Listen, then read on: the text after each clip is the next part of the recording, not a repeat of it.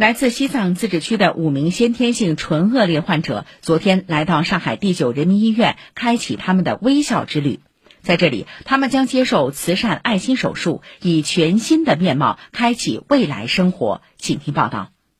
这五名唇腭裂患者都是受邦锦梅朵医疗帮扶项目资助来沪接受慈善手术的。邦锦梅朵是在青藏高原上随处可见的一种湛蓝色花朵。这项医疗帮扶工程是西藏日喀则市人民医院依托上海市组团式医疗援藏工作，针对西藏自治区先天性结构畸形患者开展的一项健康扶贫工作，由援藏医疗队负责组织和临床筛查评估日喀则周边地区先天性唇腭裂患者，与上海九院对接开展慈善帮扶手术。由于患者和陪同家属都不会说普通话，就由当地医生拾取卓玛全程陪同。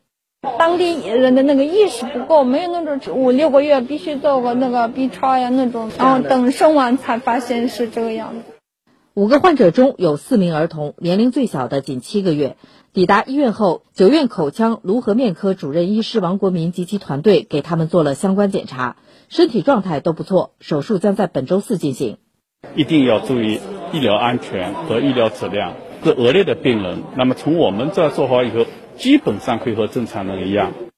包括邦锦梅朵在内，上海援藏医疗队规划了针对五大类疾病的专项救治行动，并以五种高原特有花名予以命名，合称五朵金花。专项救治行动包括救治儿童先天性髋关节发育不良的格桑梅朵，救治儿童头面部先天性疾病的邦锦梅朵，救治儿童先天性心脏病的卓玛梅朵，救治儿童胸壁畸形的曲如梅朵。和救治妇女两癌的冈拉梅朵，上海援藏干部、日喀则市人民医院党委书记万兴旺表示，在上海大后方的支持之下，把这个五朵金花的慈善救助工程顺利的推进，为日喀则的老百姓啊防因病致贫、因病返贫啊提供强有力的技术和力量的支持。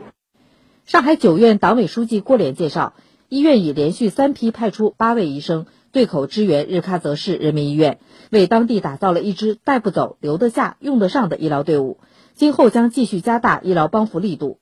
各个学科都会组织相应的义诊区，通过专科的医联体的建设，包括远程会诊啊、派驻医生啊、培养医生啊等等，更加深入的能够把我们的医疗技术、医疗理念能够传播到这些边远的地区。以上记者吕春露报道。